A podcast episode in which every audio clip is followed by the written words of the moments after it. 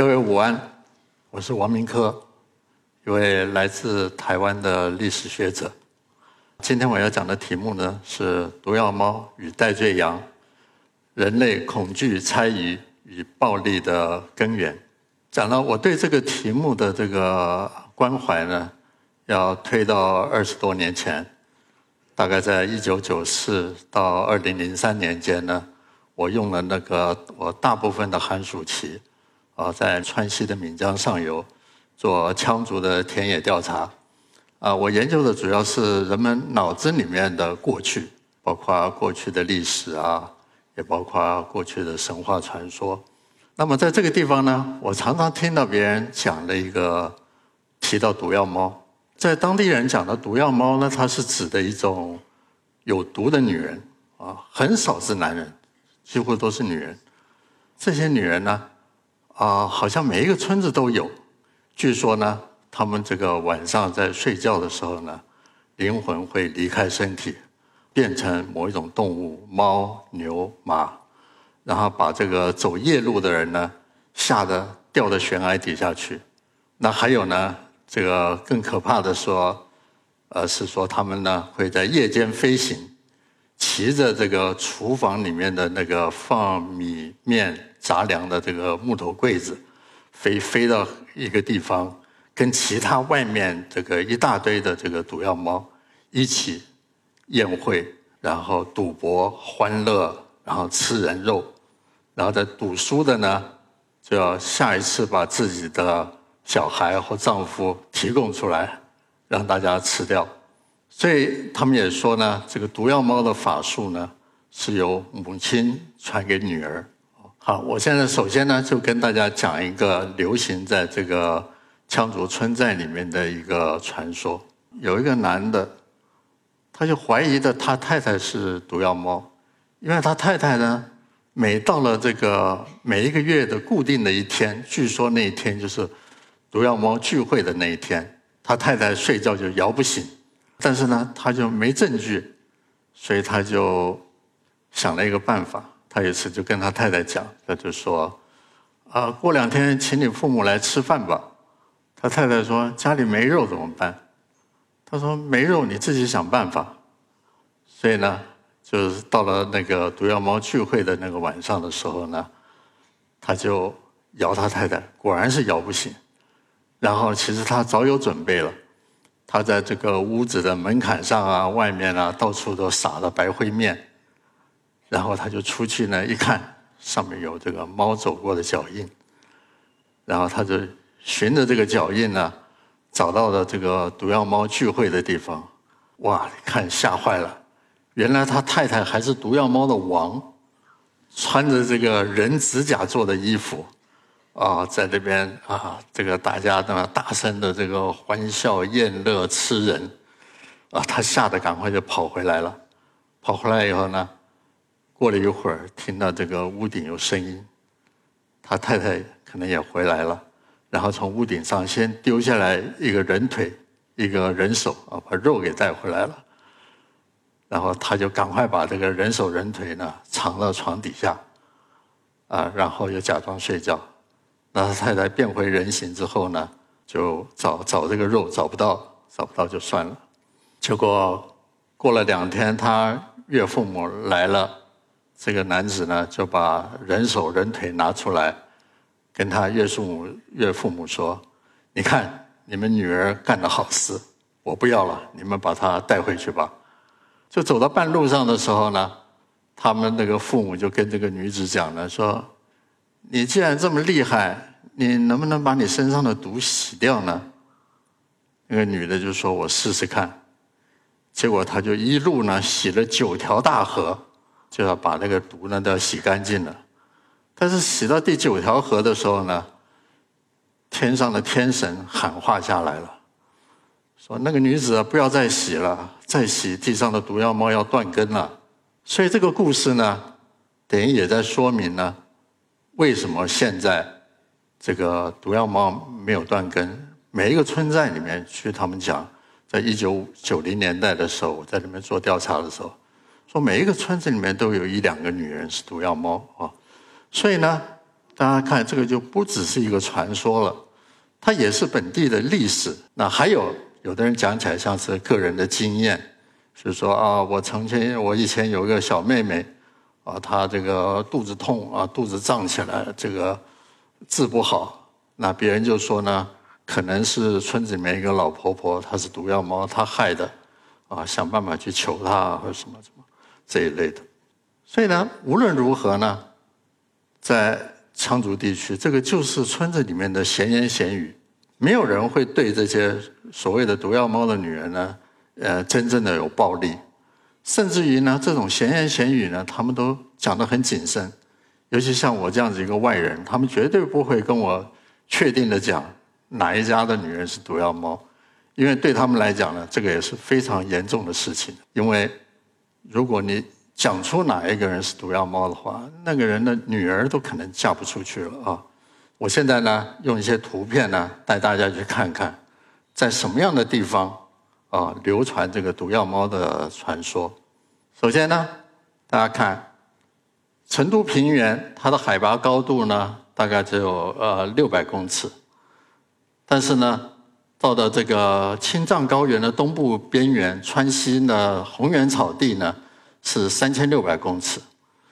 这个呢是两个大地块在地质时期撞击，啊，把这个青藏高原拉高了，然后中间呢就挤出一些像皱褶一样的地带，那这个呢就是川西的这种高山重谷地区，羌族呢就住在这种高山重谷的这些地区，啊，这个就是岷江上游，由松潘到这个汶川，然后往东边到这个。北川，这个就是羌族居住的地方。走进一条沟啊，就像是这个这个陶渊明的这个《桃花源记》里面所讲的“缘溪行，忘路之眼镜”。然后呢，你进去以后呢，豁然开朗。但是呢，这个绝对不是桃花源，这边的生活呢，非常的艰苦。以前的人呢，根本不敢住在靠近河谷的地方，因为那个地方呢。啊，不但是河水暴涨有危险，而且很容易被抢，所以村寨呢都是在比较高的地方。这个照片里的村寨呢算是比较低的，这个大概我要花四十分钟到一个小时可以爬上来。那比较高的村寨呢，像这个是茂县三龙沟的村寨，那就要花四个到六个小时才上得来。所以在这样子的环境里面呢，他们靠什么过活呢？简单的讲。在寨子附近呢，啊，种田，这种农业呢是最大的利益并不重要，最重要的是最小的风险。这什么意思呢？就是说，他们要种很多种的不同的这个作物，种个十种、十几种，如果有七八种失败了，有个四五种成功，能养活一家人，这样就很好了。当然还有在高山顶上牧牦牛。跟马林子里面，或者是草原上呢，高山草原上呢，可以打猎，可以采一些菌菇，然后把一些农产品、山产品拿到城市里面去卖，然后呢，到呃外面打工，或者在旁边的河里面呢淘金，淘金通常这都是白忙一场。所以在这样子的地方呢，他们的资源竞争，想想看，这个几个寨子的人呢，就是。去使用这一条小沟，它资源竞争非常的激烈。大家看这个，这就是叫做什么叫寨子？房子呢紧紧的聚在一起，那个窗子呢开的非常的小，恐怕外面敌人来。还有大家看那个房子上呢有更小的洞，那个洞呢就是这个枪孔，啊，那个是对外防卫用的。然后这种呢。资源更匮乏的地方呢，像这个黑虎沟哦，这个地方呢，你看这个寨子呢，就盖在这个悬崖峭壁上，然后上面呢还有像烟囱一样的，那个是瞭望防备用的碉楼。不过这个都是以前的事情了，所以没有任何碉楼是最近一百年盖的，都是在一百多年前盖的啊。当然，现在有一些新的碉楼是为了观光盖的。所以在这样子的一个地方呢，一个寨子是一就是一个非常重要的一个社会单位。一般来讲呢，一个寨子大概五六十户、七八十户是一般的，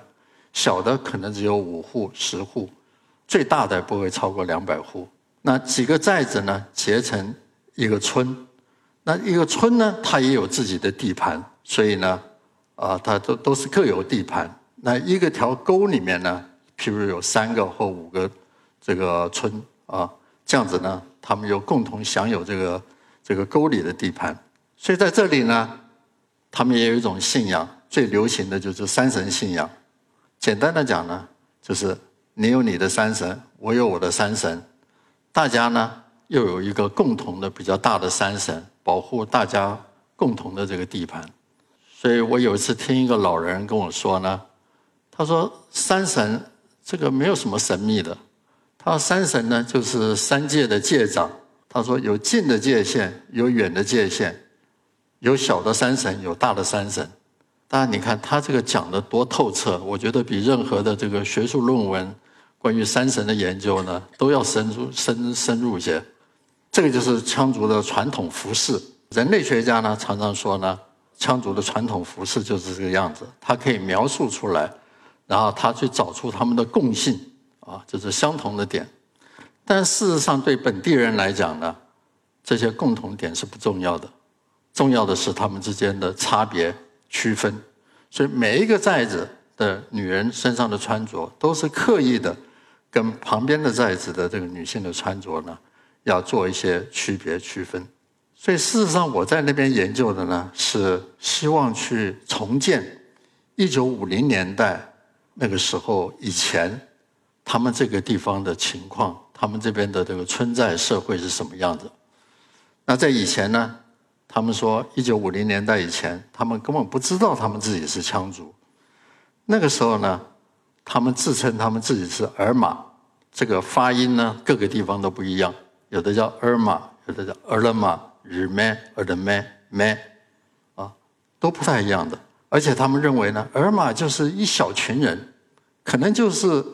一个村子或两三个村子，或甚至于就是几个寨子的人。所有的上游的人呢，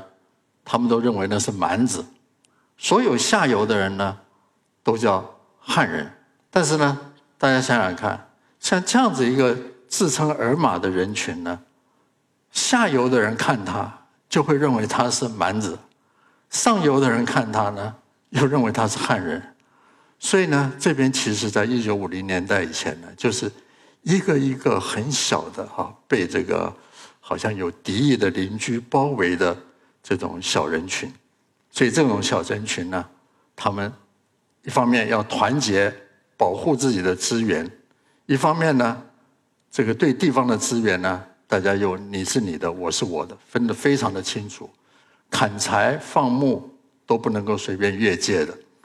然后在这个界限模糊的地方呢，大家常常有一些小的摩擦内斗，所以毒药猫的传说就产生在这样子的一个小型的社会里面。简单来讲呢，大家恐惧，恐惧外面的世界，然后呢猜疑，猜疑外面世界的。蛮子的习俗，或者是这个汉人的这些不好的习俗，或这些血缘，透过这些女人嫁到寨子里面来，猜疑这些女人啊。最后呢，当村子里面有些重大的事情发生了啊，谁家的人突然得了重病，或者谁从悬崖上摔下来，他们就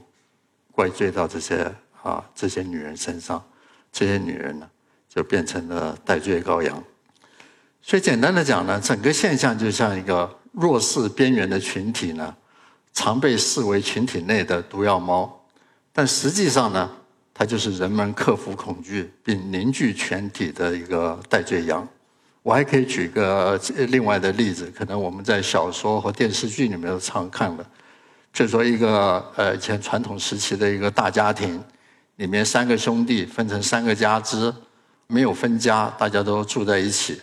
但是呢，这个外面的经济压力大，生存困难，慢慢的兄弟之间就不和，吵架，吵得几乎要分家。到这个时候呢，怎么办？哎，大家突然就发现了，原来是一个小媳妇在拨弄是非。于是他们就把这个小媳妇呢骂了一顿。小媳妇呢哭哭啼啼的要上吊。但无论如何呢，这个三个兄弟就家族就团结起来了啊，这个就是典型的这个戴罪羔羊。不过呢，这个小媳妇也许呢，她没上吊，她以后呢，她还很愿意到外面去说一说大伯、二伯的一些坏话，这个说这个家里面一些丑闻，这个呢就叫做原来是戴罪羊，后来它变成了真正的毒药猫了，在。这个羌族地区呢，有一个很有意思的就是说，他们常常就是跟我讲的，就是说他们当地有一个谚语：“无毒不成寨。”说每一个寨子呢，都需要有一个毒药猫，没有的话，这个寨子根本就成立不了。我说：“你你们那么恨他，为什么这个没有他又不行呢？”他们也说不出个理由。他们就好像有的人就讲，就是说。好像是你没有毒药猫的话，可能外面更更大的毒就会进来。事实上，我后来呢，在慢慢的体悟到，啊，我们这个中国人常讲的呢，“无内忧外患，国恒亡”，其实一样的道理。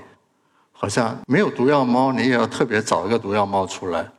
没有内忧外患呢，也要去想一些内忧外患出来。这些内忧外患不一定是真实的。它常常被人想象夸大，以团结一个群体。大家一定觉得这个毒药猫的传说好像跟欧洲的这个女巫的传说呢，非常的相似。的确，他们有一些主题，就说邪恶的女人，还有呢，他们与猫为伴，或可以化身为猫。大家看欧洲很多的这个女巫的这个图片呢，上面这个女巫都是跟猫在一起的。还有呢。这个欧洲的女巫乘着这个扫把飞行，羌族的毒药猫呢是乘着厨房的柜子飞行，两个呢都是女人的这个家事的用物，不过呃肯定骑着柜子呢是比较舒服一点。还有这很重要的女巫夜宴，这个在羌族里面讲毒药猫晚上聚会，在欧洲的女巫也是会晚上聚会。其实我认为呢，这个是表现的人的一种啊普遍的，就是认为呢，我们里面的这个毒人，这个有毒的这个恶魔呢，是跟外面的一个大的一个恶魔的群体结合在一起的，不只是他单独一个。但是有一点不一样的是呢，大家是可以看到，欧洲的这个女巫夜宴的传说里面呢，这个里面都有魔鬼，头上带角的呢都是魔鬼，就是女巫在这边呢。是跟魔鬼魔鬼在一起，对这个魔鬼呢宣誓效忠，效忠仪式之一就是吻这个魔鬼的臀部，那在羌族的毒药猫里面呢，他们就是没有这种魔鬼这样子的主题。那我们首先就要解释，为什么两地相隔那么远，大家都会把女人跟猫，好像邪恶的女人跟猫把它放在一起啊？我家有三只猫，一个女人，啊。我我很爱他们，我不会在背后说他们坏话。但是，啊，我要讲的是呢，猫跟女人呢都有在人类社会里面有个特别的社会性，啊，这种社会性呢被连接在一起了。什么样呢？就是猫其实在人类的驯养动物里面，它是一个非常特别的动物。所有人类的驯养动物，马、牛、羊，这个鸡、鸭、猪。都是群栖性的动物，它原来就是喜欢平常跟一群动物呢在一起，但是猫不是，猫是非群栖性的动物。那么人类为什么会会驯养猫呢？其实有一些动物学家就认为，人事实上呢没有驯养猫，啊，猫是介乎在驯养跟野生之间的一个家里面的动物，所以我想很多人都有这种。你家的猫不告而别的这种惨痛经验，很令人伤心。但是呢，别难过，它不会变成丧家之猫，啊，因为只有丧家之犬，没有丧家之猫，啊，它离开你的家，它活得好好的。所以呢，它跟人的家之间的关系呢，是若即若离的。但是在人类的社会里面，最基本的社会团体，一个家庭或一个家族呢？实际上，大部分的都是以男性为主体的。对这个男性为主的家庭来讲呢，女人，不管是姐妹将要嫁到外面去的女人，或者是妻母是从外面嫁进来的女人呢，都是不是外人，也不是内人，所以也是一种在家里面跟家的关系若即若离。所以我们在这个电视剧啊，或者平常有时候可能听到一个女的对她丈夫说：“哦，我在你们家简直是里外不是人。”哎，就是这个意思。里外不是人，就很容易变成毒药猫，变成戴罪羔羊。毒药猫跟女巫的传说呢，地理相隔非常的远，但是呢，他们却非常的相似。其实这个就是反映了人类社会里面有个普遍的特质，一种来解决亲近人群之间的紧张和冲突的办法。啊，我后面就要介绍呢，近代初期在欧洲呢发生了非常严重的猎女巫的风潮。这个是一个很奇怪的事情，就是说，为什么在羌族地区？没有暴力，而在欧洲发生这么严重的暴力呢。我们先看看这种暴力好了。这个大概密集的发生在十六、十七世纪的时候。据研究者称呢，大概总共有十万个审判的案例，有四到五万个人呢被处死，这个是最低的估计。有些学者估计呢是超过十万人，然后里面百分之八十都是女性，所以呢，那个时候的想法就是说。恶魔常常化身为女人啊，来来作恶。但是我们来看这个，在这些女巫审判的这个案例里面呢，我们如果去注意，他们的邻居常常被请到法庭上去作证，作证这个女巫呢是怎么样的坏。所以我们才看到这样子的证词，说十几年前我跟他吵架，结果我们家羊就死掉了好几只。八年前我跟他争块地。后来我丈夫就生了一场重病，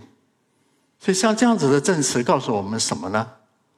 事实上，在欧洲的女巫传说呢是没有暴力的，没有人会真正对这些女人呢行使暴力。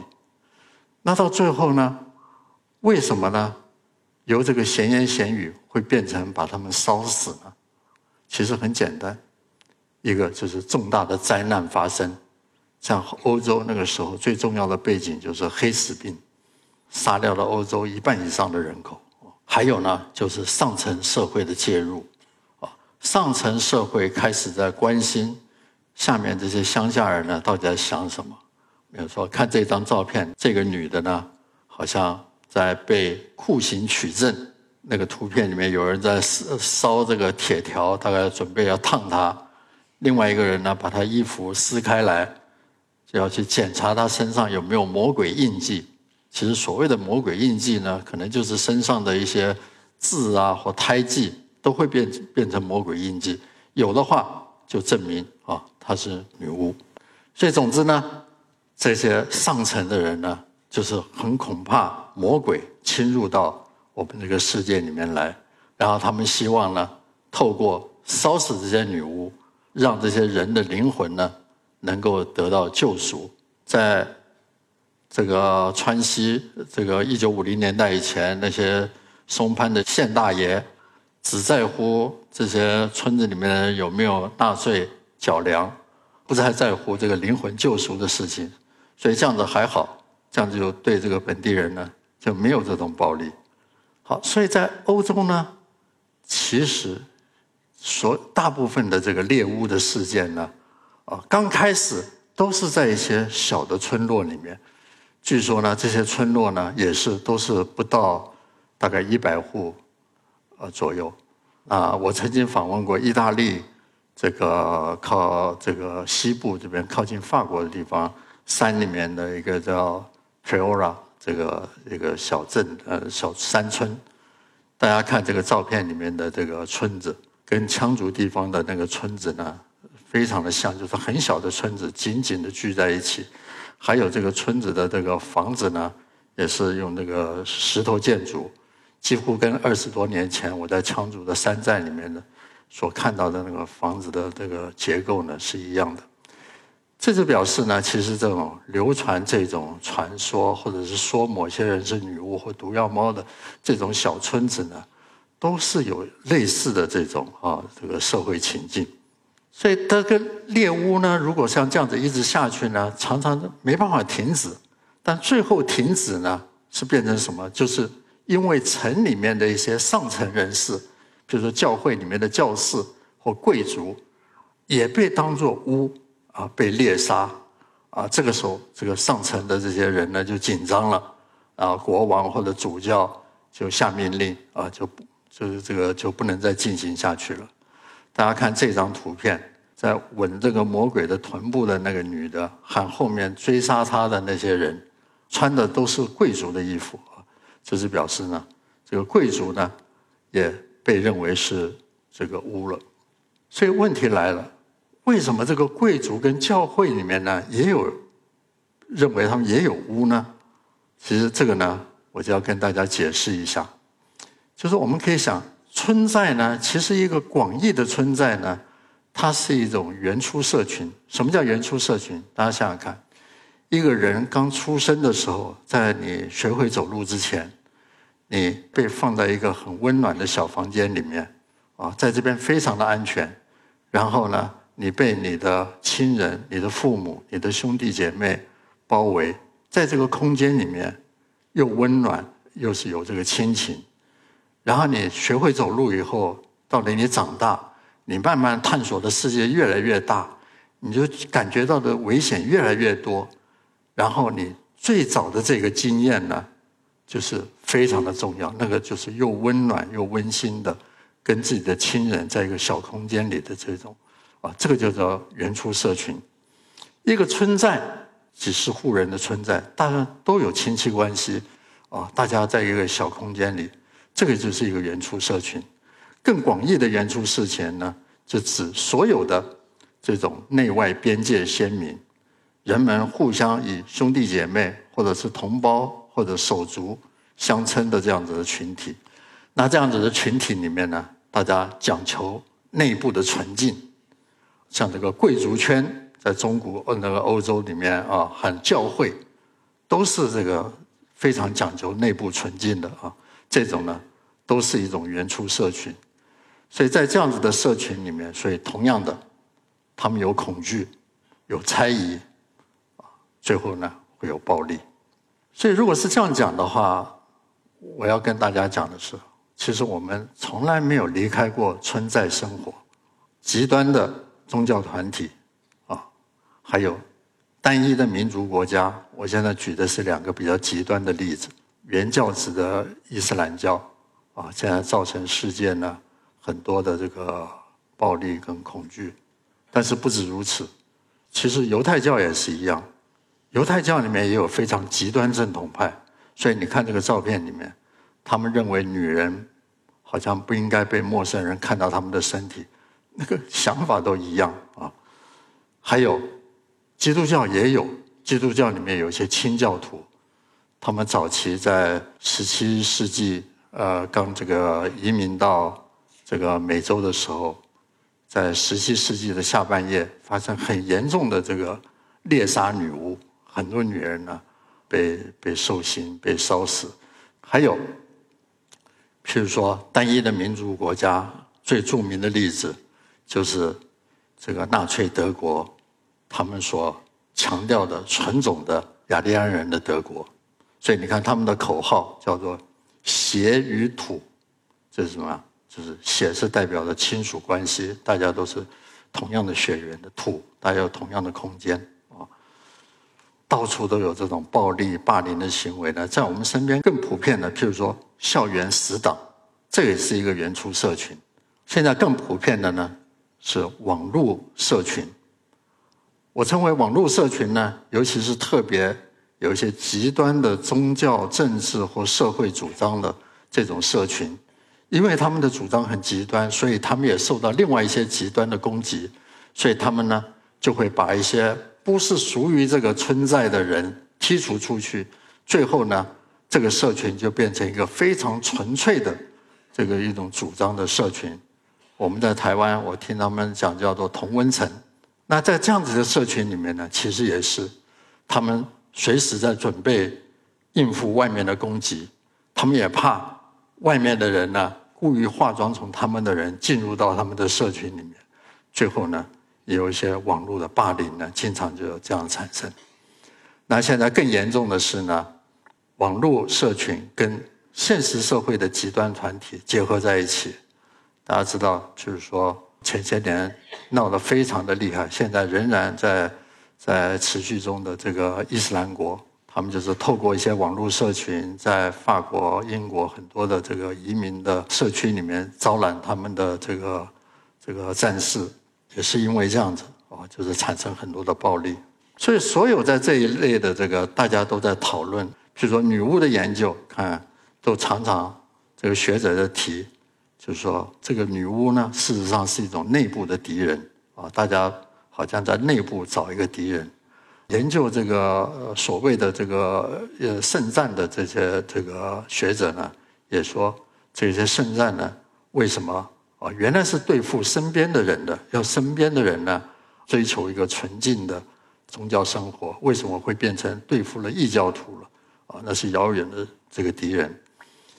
事实上呢，所有这一类的群体呢，啊，不管是一个羌族的村寨，一个欧洲的一个村子，或者是这种的团体呢，他都是追求内部的纯净，恐惧外在的敌人，最后呢，他怀疑有内奸，然后指控内奸通外敌，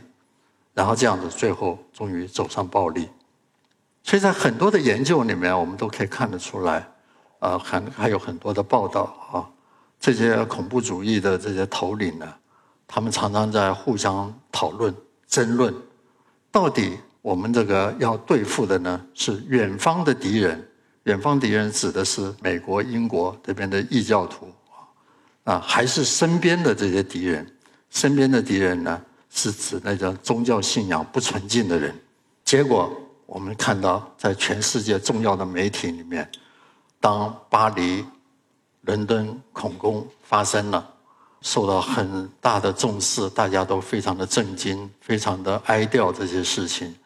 然后都群起指责暴力，然后全世界的这个主要的这些政治人物呢，都起来呃指责暴力，但是这些主要媒体呢，常常忽略的是呢，这些更大的暴力呢，可能千百倍于前者的暴力呢。是发生在这些施暴者身边的人身上，也就是呢，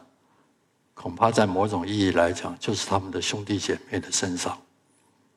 事实上呢，我们人类呢一直生活在村寨里面，我们用对外的敌意跟恐惧呢来孤立我们自己，然后我们猜疑外界的毒魔入侵，破坏了我们的纯净跟团结，最后呢，我们用集体暴力。来化解恐惧及凝聚一个社群。那么，如果是这样子呢？我们怎么样来脱离这样子的一个存在的这种不幸的命运呢？啊，其实我觉得羌族呢，他们的那句谚语“啊，无毒不存在”，是给了我们很好的启示。我们可以从另外一个角度来想这句话，也就是说呢，如果我们能够容纳多元。容忍异端，避免无谓的恐惧跟猜疑，这样可以让我们远离暴力。谢谢各位，我就讲到这里。